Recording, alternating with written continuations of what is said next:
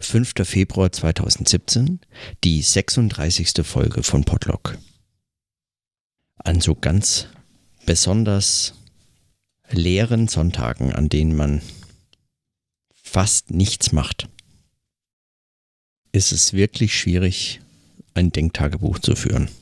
Besonders wenn man sich an solchen Sonntagen ganz absichtlich die Mühe gibt, nichts zu tun und dann sich auch nicht wundern muss, wenn man am Ende des Tages oder zumindest am, zur fortgeschrittenen Stunde äh, nichts gemacht hat. Also man muss sich nicht nur nicht wundern, sondern man könnte sich eigentlich äh, beglückwünschen, weil immerhin, das war das Ziel, dann hat man erfolgreich nichts gemacht. Aber was sagt man dann in so einem Denktagebuch? Es ist nur natürlich so, dass ich nicht nichts gemacht habe. Ich habe zum Beispiel heute Reisevorbereitung für meine USA-Reise getroffen, Flug gebucht und mich bei dem Visa Waiver Programm angemeldet und äh, Bestätigung bekommen und so. Also das für mich natürlich auch ähm, nicht ganz unerheblich, weil meine ist meine erste Reise außerhalb von Europa, aber ähm, aber es ist etwas, was sozusagen erst im ganz im Werden begriffen ist. Ähm, Wenn es dann soweit ist und ich tatsächlich ähm, die Reise antrete, wie man das, äh, sagt man das so? Eine Reise antreten oder eine Reise, ja, ähm, dann sieht das sicherlich nochmal ganz anders aus. Und dann habe ich auch einiges darüber zu erzählen, aber äh, so heute ähm, waren das erst Vorbereitungen. Also ich würde sagen, vielleicht, ähm, ja gut, ich meine, das gehört vermutlich auch dazu, diese, diese praktischen Schritte, aber es ist letztlich nichts, was man, oder ich weiß es nicht. Also vielleicht wird es mal etwas gewesen sein, was man dann besser in so ein Denktagebuch hätte notieren können. Immerhin, die Reise wird sicherlich nicht ganz unbedeutend, also es wird mich einige Tage in Anspruch nehmen und nachdem ich auch da ähm, mir vorgenommen habe, äh, zu podcasten, nicht einfach Urlaub vom Podcast mache, weil ich meine, denken werde ich auch in den USA, vermutlich. Wobei das nicht ganz sicher. Aber ähm, das heißt, ich werde ähm, das in irgendeiner Form auch diskutieren oder kommentieren und deshalb eigentlich äh, das vermutlich auch besser notieren. So, aber wie das äh, weiterläuft oder was da passiert, weiß ich nicht. Heute kann ich zumindest erstmal nur feststellen, dass ich, dass ich Reisevorbereitungen getroffen habe. Aber gut. Aber ich habe heute auch nicht gar nichts äh, gemacht im Sinne von gar nichts tun, sondern ich habe äh, unter anderem einen kleinen Text ähm, einen kleinen Text gelesen, der mich, der mich, ähm, sagen wir mal, beschäftigt, beziehungsweise über den ich vermutlich noch ein wenig länger nachdenken werden muss. So ganz ist das. Also es, es schließt so ein bisschen an die Meditation von Bourdieu und an die Einleitung, die ich da schon vorgelesen habe, an. Und es schließt vor allem an den Begriff der Dialektik und den der, der, der Kritik an. Es schließt aber auch an die Themen an, die mich allgemein hier bisla, bisher interessiert haben, nämlich an die Frage der Sprache und an die Frage des Redens und an die intellektuellen Kritik. Und ähm, da habe ich äh, wieder einen, also wenn man sozusagen einen leeren Sonntag hat und nicht weiß, worüber man sprechen könnte, dann, ähm, dann, dann kann man immer noch in der Minima Moralia mindestens einen kleinen Text finden, über den sich sicher lohnen kann, äh, sicher lohnt, äh, nachzudenken. Und den Text möchte ich heute gerne vorlesen und ähm, und darüber sprechen. Und der Text selber fordert es eigentlich, dass man darüber spricht und sich Gedanken macht, wie man darüber sprechen kann. Das ist ähm, der Aphorismus Nummer 65. Äh, und ist überschrieben mit Kohldampf. Die Dialekte der Arbeiter gegen die Schriftsprache ausspielen ist reaktionär. Muse, sogar Hochmut und Arroganz hat der Rede der Oberschicht etwas von Unabhängigkeit und Selbstdisziplin verliehen. Dadurch wird sie im Gegensatz zu ihrem eigenen sozialen Bereich gebracht. Sie wendet sich wider die Herren, welche sie zum Befehl missbrauchen, indem sie ihnen befehlen will, und kündigt ihren Interessen den Dienst. In der Sprache der Unterworfenen aber hat einzig Herrschaft ihren Ausdruck hinterlassen und sie noch der Gerechtigkeit beraubt, die das unverstümmelte, autonome Wort all denen verheißt, die frei genug sind, ohne Rancune es zu sagen. Die proletarische Sprache ist vom Hunger diktiert. Der Arme kaut die Worte, um an ihnen sich satt zu essen. Von ihrem objektiven Geist erwartet er die kräftige Nahrung, welche die Gesellschaft ihm verweigert. Er nimmt den Mund voll, der nichts zu beißen hat. So rächt er sich an der Sprache. Er schändet den Sprachleib, den sie ihn nicht lieben lassen, und wiederholt mit ohnmächtiger Stärke die Schande, die ihm selber angetan ward. Selbst das Beste der Dialekte des Berliner Nordens oder der Cockneys, Schlagfertigkeit und Mutterwitz, krankt noch daran, dass es um verzweifelte Situationen ohne Verzweiflung überstehen zu können, mit dem Feind zugleich auch sich selbst verlacht und so dem Weltlauf Recht gibt. Wenn die Schriftsprache die Entfremdung der Klassen kodifiziert, dann lässt diese nicht durch Regression auf die gesprochene sich widerrufen, sondern nur in der Konsequenz der strengsten sprachlichen Objektivität.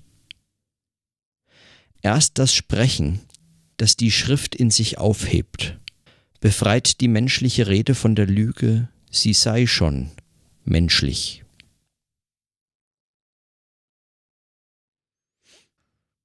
Als ich den Text gelesen hatte, dachte ich, dass er sich wirklich sehr seltsam liest. Fast wie eine Art Rechtfertigung für, für einen nicht abzustellenden intellektuellen Habitus oder die Sprache der Intellektuellen, der man sich so sehr ähm, ausgeliefert weiß, ausgeliefert im Sinne von man hat keine andere mehr. Oder nicht nur nicht mehr, vielleicht hatte man sie nie, weil man so aufgewachsen ist. Auf jeden Fall, weil man sich in irgendeiner Form ähm, gesellschaftskritisch auf der Seite der Armen, der Unterdrückten und so weiter weiß oder sieht, sich aber sprachlich längst von ihnen so weit entfernt hat, dass man, dass man in arge Gewissenskonflikte gerät. Und dann schreibt man so einen kleinen Text und kann erklären, warum das alles kein Problem ist. Denn die Sprache der Armen ist eine Sprache, die, die nicht, nicht die Mittel an die Hand gibt, darüber nachzudenken, was damit falsch sein könnte. Und dass es sowieso dieser Sprache der Oberschicht bedarf, beziehungsweise hier wird es vermischt mit der Sprache der Schriftlichkeit oder die Schrift.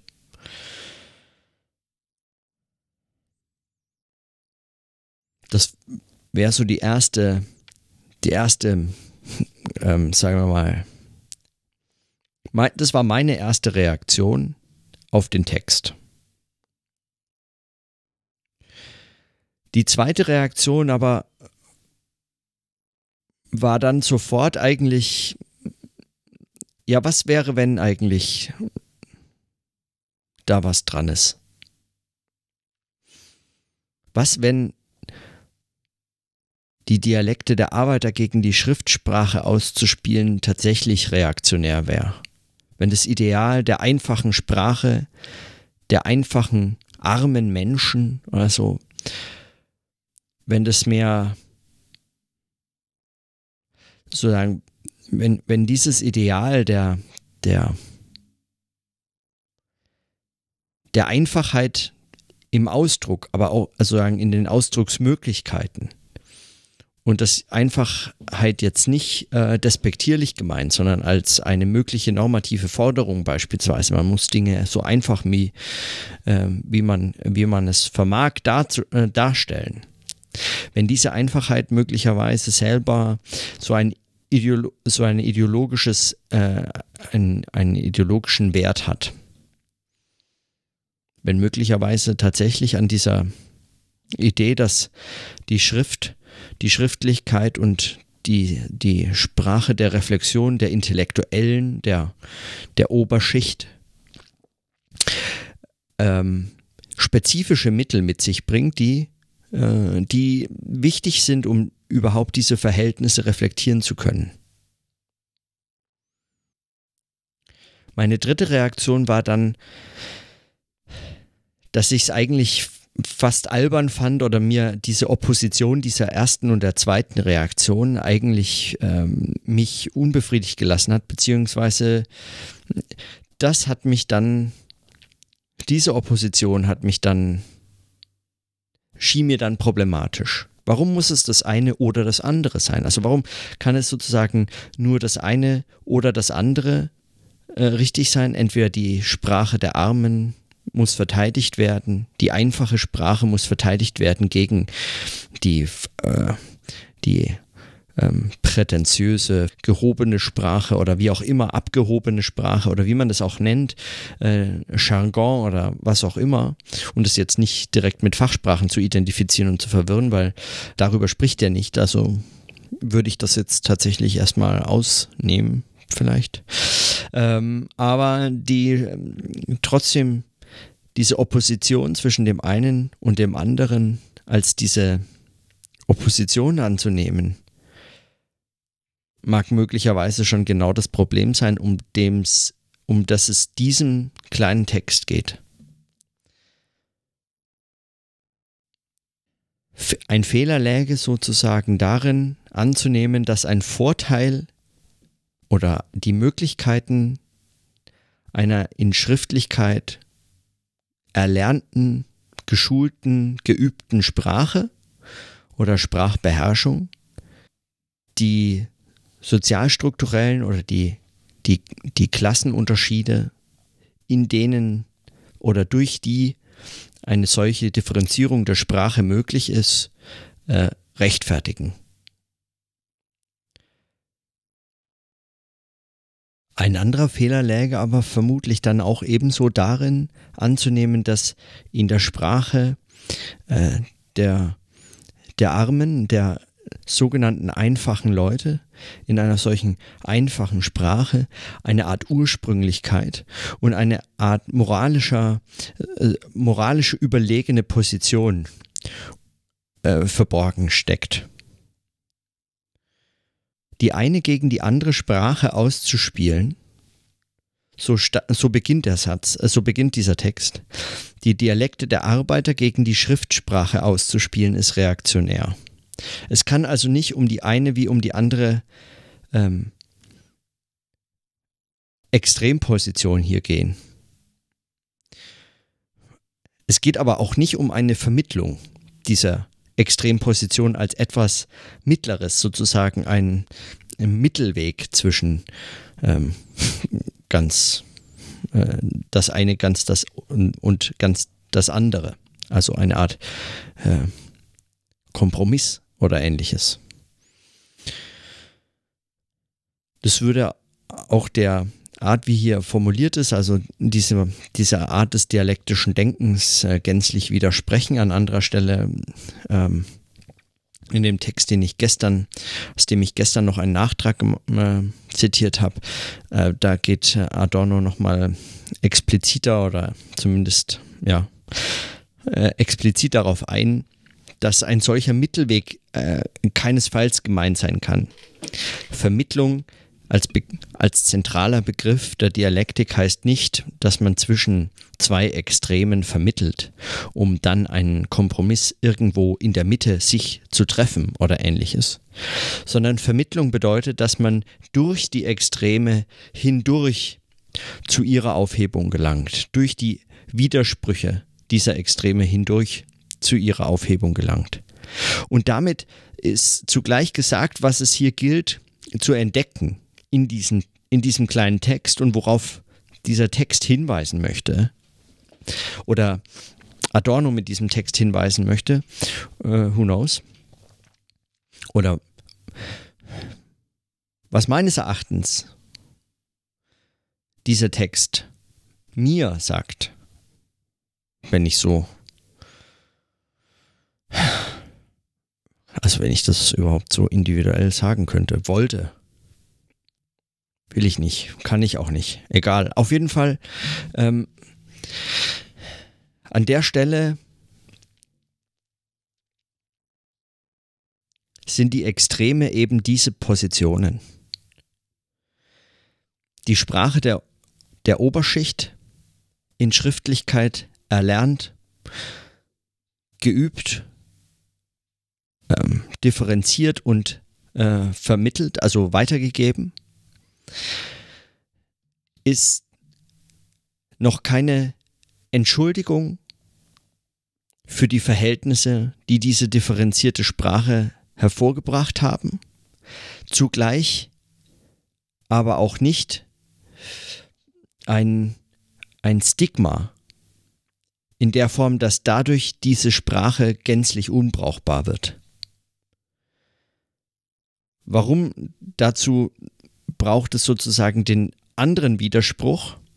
Die Sprache der Armen, das, oder, ja, den, oder das andere Extrem, die Sprache der Armen, die Sprache der Arbeiter, ähm, beschreibt Adorno, drückt nur noch einzig die Herrschaft aus und die Spuren der Herrschaft, die ihren Ausdruck hinterlassen und diese Sprache noch der Gerechtigkeit beraubt, die das unverstümmelte, autonome Wort all denen verheißt, die frei genug sind, ohne Rancune es zu sagen, also ohne, ähm, ohne ähm, bösen Willen, ohne, ähm, ja, ohne, ähm, ohne, wie sagt man denn, ohne, die frei genug sind, ohne Bitterkeit vielleicht. Ja, das ist vielleicht der beste Ausdruck, ohne Bitterkeit äh, es zu sagen.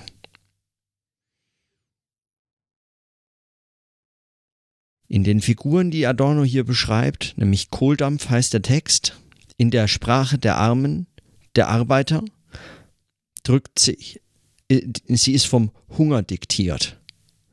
Er nimmt den Mund voll, weil er an ihr zu beißen versucht, was die Gesellschaft ihm versagt. Und dann der äh, gewöhnungsbedürftige oder schwierige Satz Adornos hier, er schändet den Sprachleib, er, der Arbeiter, er schändet den Sprachleib, den sie ihn nicht lieben lassen, und wiederholt mit ohnmächtiger Stärke die Schande, die ihm selber angetan ward. Den Satz finde ich deshalb schwierig, weil er, weil er sozusagen dieses Schänden als eine aktive, als, äh, als eine aktives Handeln ähm, des Arbeiters am Sprachleib. Sprachleib, das klingt fast wie Volkskörper, der jetzt anscheinend von irgendwem diskutiert wird als äh, problematischer Begriff oder was, wie auch immer. Aber also sagen der Sprachleib als, als, ein, als ein empfindlicher Leib, dem, dem, dem Gewalt angetan werden kann, dem Schande zugefügt werden kann. Und noch dazu von jemandem, der äh, der, der sozusagen nach den Aussagen hier es äh, gar nicht anders vermag, weil diese, weil dieser, die, die ihm zur Verfügung stehende Sprache ausdrückt, was ihm und ihr angetan ist. aber in dem Satz zugleich, also so, so sehr der einem vielleicht aufstößt beim ersten Lesen oder einen abhält, es für völlig überzeugend zu, zu äh, finden, in, der, in derselben Art ermöglicht er sozusagen, ermöglichte er mir darüber nachzudenken, was, sozusagen, was damit, ja, was damit dann doch noch gesagt werden kann. das Beste der Dialekte des Berliner Nordens oder der Cockneys, nämlich Schlagfertigkeit und Mutterwitz, krankt noch daran, dass es um verzweifelte Situationen ohne Verzweiflung überstehen zu können mit dem Feind zugleich auch sich selbst verlacht und so dem Weltlauf Recht gibt. So schlagfertig, so hart und so pointiert und so trocken und so genau und zugleich gegen den, scheinbar gegen den anderen oder den, auf den es sich bezieht oder gegen, gegen den man wettern kann in all diesen Dialekten und äh, äh, Mundarten und äh, ähm, und ähm, und und ähm, Wortschätzen. diese Härte und diese, diese Schärfe wendet sich zugleich gegen die Sprecherinnen und Sprecher und verlacht sie, weil sie sozusagen scheitern daran, dass die Sprache selbst eigentlich nur Spuren dieser Herrschaft trägt und nicht mehr Spuren der Freiheit. Keine möglich, gar keine Möglichkeiten zu dieser Freiheit ähm, beinhaltet. Ob das nicht zu äh, extrem gedacht ist, weiß ich nicht. Also ich hätte, ich habe meine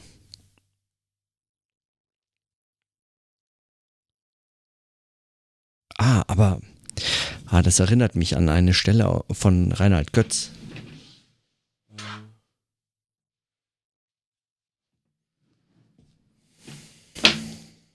Der sowas ähnliches über die Berliner sagt. Er kommt ja aus, aus dem Süden. Und er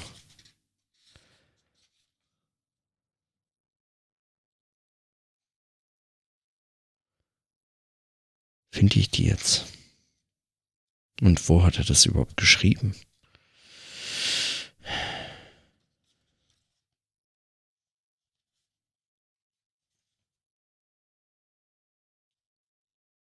Vielleicht war es auch nur ein Zitat. Vielleicht hat er hier Adorno zitiert.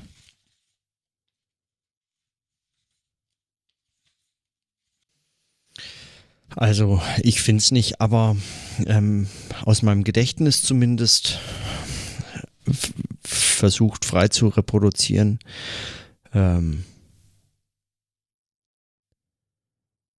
sagt er, dass, ähm, dass die Berliner so ein ein, äh, einen preußischen äh, Untertanen, eine preußische Untertanensprache haben, im Gegensatz zu den, ähm, zu den, zu der Münchner, ähm, zu dem Münchner arroganten elitären ähm, Sprachduktus oder irgend so äh, in dieser Art der Unterscheidung. Also es geht eigentlich um eine ähnliche äh, Differenz. Also es, die Münchner sind jetzt nicht unbedingt dem Prinzip der Schriftlichkeit bei, ähm, bei Reinhard Götz näher, aber zumindest diese, dieses preußische Untertanentum, das sich in dem Berliner Dialekt ausdrückt, äh, ist von Götz äh, ähnlich beobachtet. Aber es mag sein, dass es ein es mag sein, dass es ein ähm, ein Adorno-Zitat war hier. Also anzunehmen, dass es hierbei sich um ein ähm, um ein irgendwie romantisierbare äh, Sprache in der Einfachheit der Sprache der Arbeiterinnen und Arbeiter, dass sich darin eine eine eine Ursprünglichkeit oder eine ähm, eine moralische, überlegene Position findet. Diese Hoffnung äh, zweifelt Adorno hier an.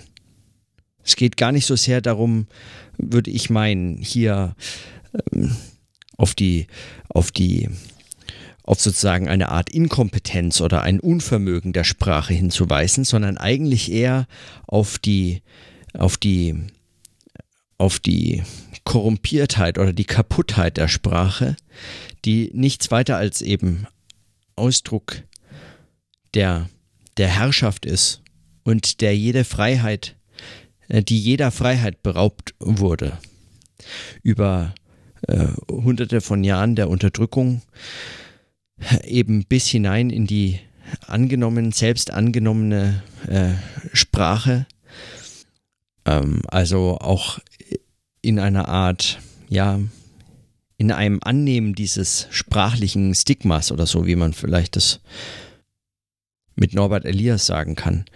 Also äh, wenn das, wenn das sozusagen zum ähm, affirmierten zum positiven, zum verstärkten, zum selbstbewusst hervorgekehrten äh, Identifik äh, Identifikationsmerkmal der eigenen Zugehörigkeit, der eigenen Klassenzugehörigkeit beispielsweise Verwendung findet, ähm, dass sich darin eigentlich äh, nur sehr bedingt, wenn überhaupt, irgendeine Chance äh, verbirgt.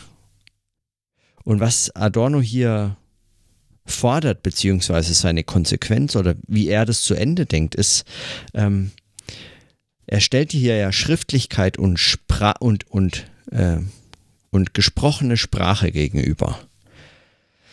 Und er sagt, es wäre einfach naiv anzunehmen, äh, dass man die, die Klassenunterschiede damit äh, oder gesellschaftliche Ungleichheiten oder so, ähm, ideologische Verhärtung und was auch immer, ähm, dadurch begegnen könnte, dass man wieder die äh, Sprache neu entdeckt oder sich neu zurückbesinnt absieht von all dem Firlefanz, den, diesen ganzen pseudo-elaborierten, differenzierten äh, Sprachmöglichkeiten unter Bedingungen der Schriftlichkeit. Und was er hier natürlich mitdenkt, ist auch unter Bedingungen des Buchdrucks ganz besonders. Aber es geht ihm hier nicht um Medienwechsel, sondern es geht ihm hier um sozusagen konzeptionelle Wechsel zwischen Mündlichkeit und Schriftlichkeit.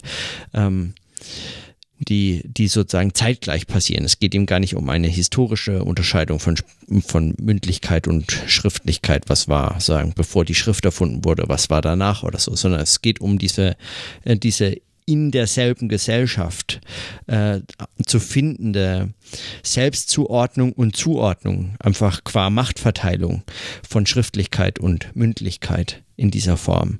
Äh, und zwar als Ausdruck sagen oder ausgedrückt in den unterschiedlichen Dialekten und in den unterschiedlichen ähm, Sprachhabitus oder äh, in diesen unterschiedlichen Sprachen, Wortschätzen und Möglichkeiten, sich auszudrücken und über Welt nachzudenken und mit anderen auszutauschen und so weiter.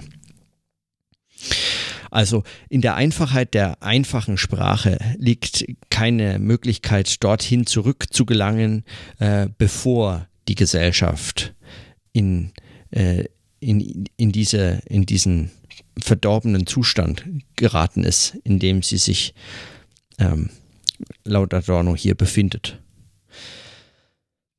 Ebenso wenig mag aber innerhalb der, äh, mag aber in, in der Sprache der Oberschicht die Lösung oder das Heil liegen. Es ist nicht einfach eine weiterentwickelte Sprache.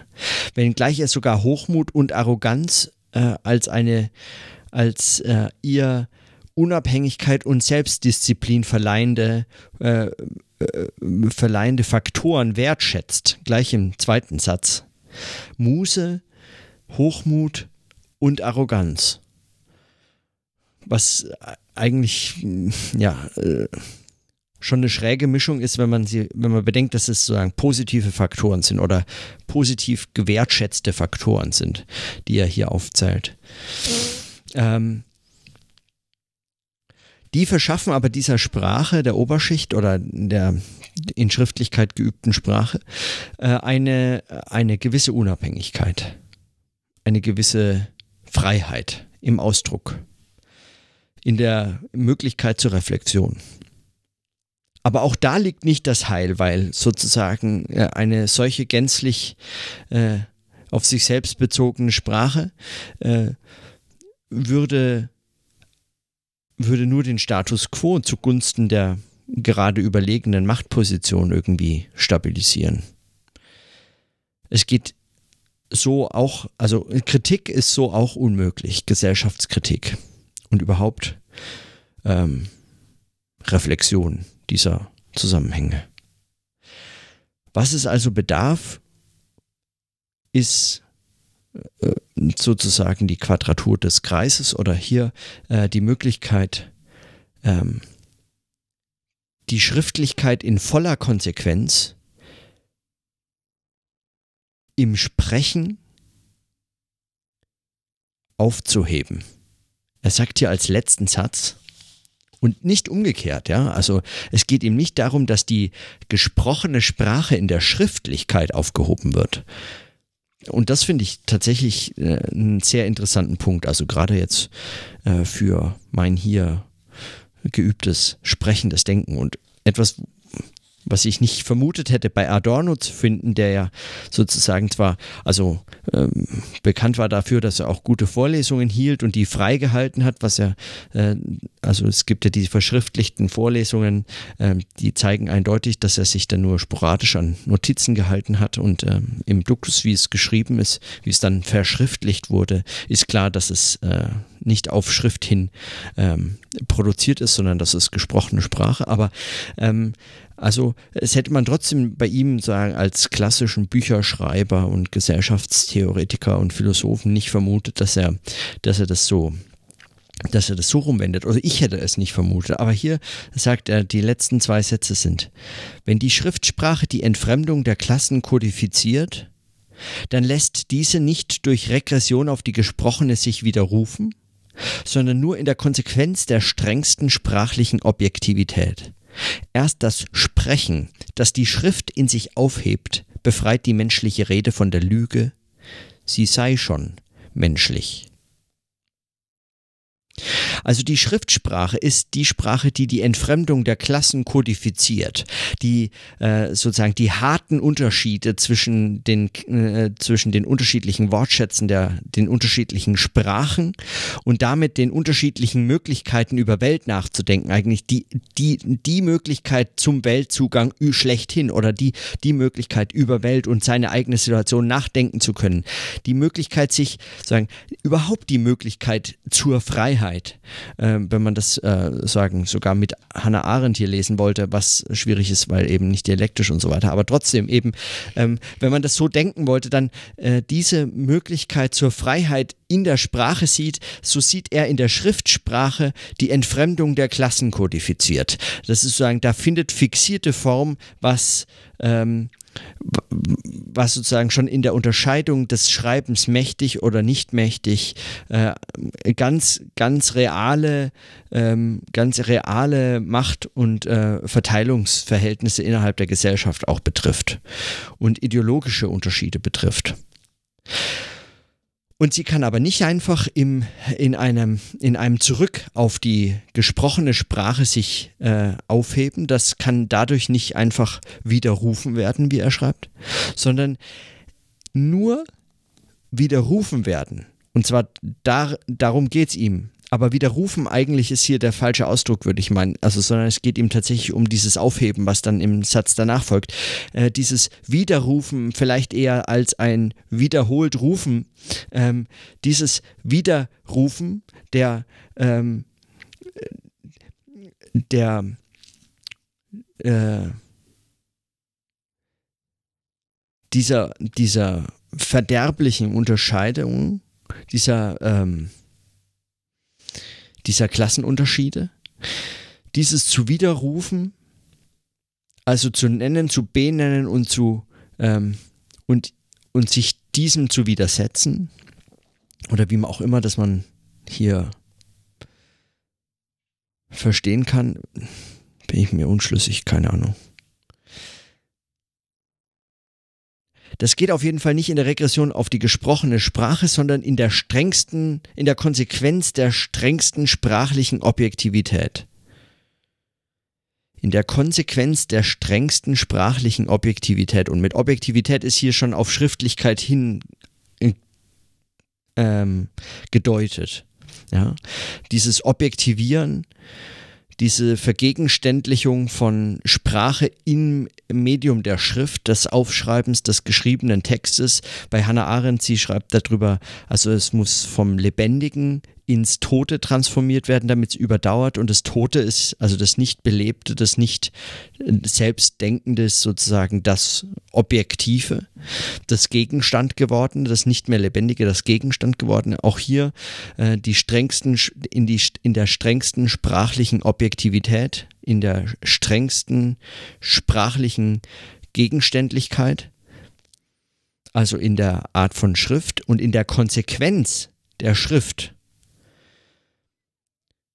kann das widerrufen werden. Und das bedeutet für Adorno in einem Sprechen, das die Schrift in sich aufhebt. Und erst dadurch befreit die menschliche Rede sich von der Lüge,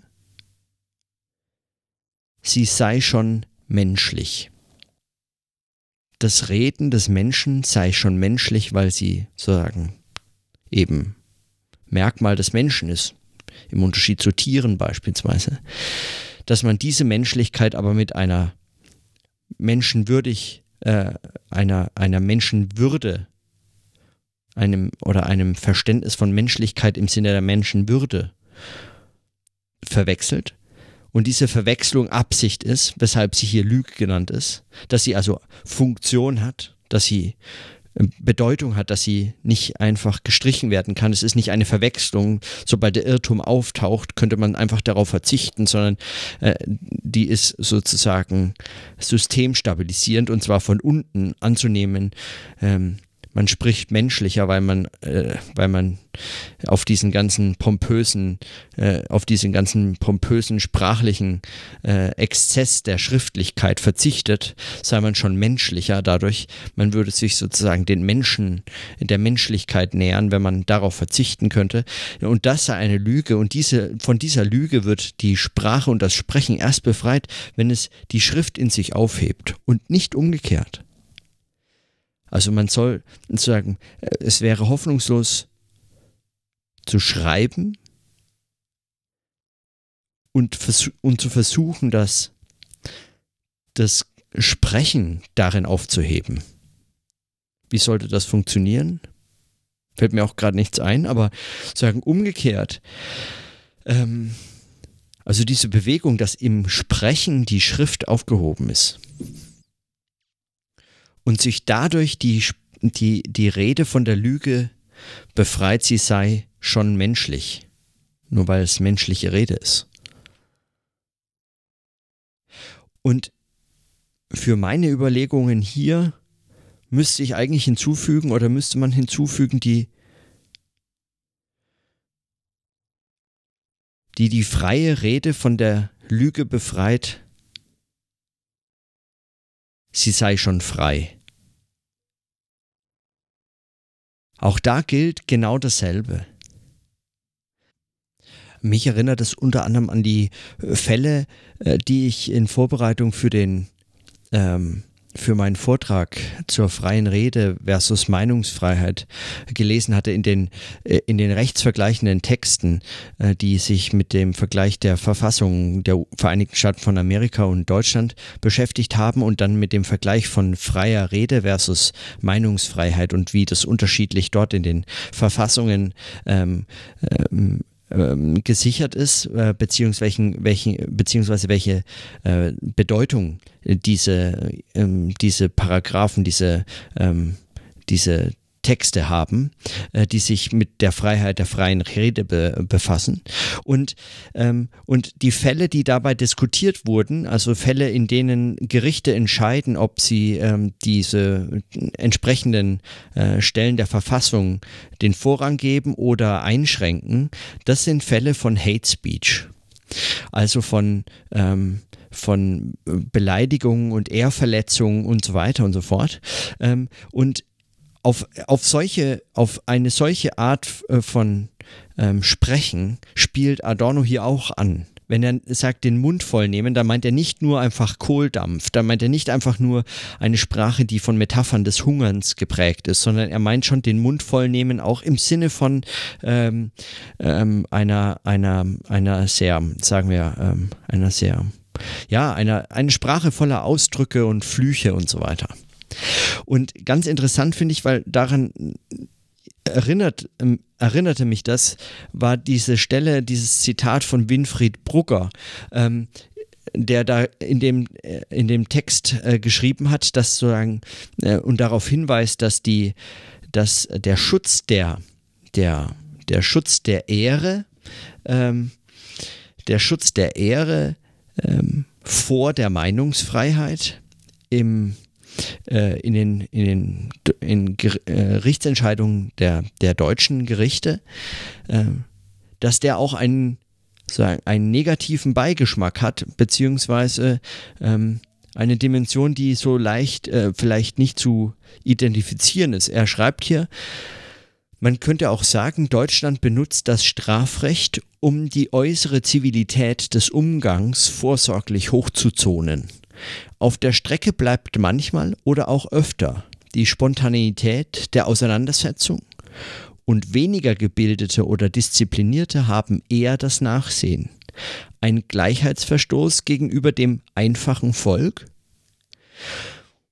Und das finde ich als Frage äh, genau den entscheidenden Punkt hier, der hier auch, ähm, der hier auch angesprochen ist.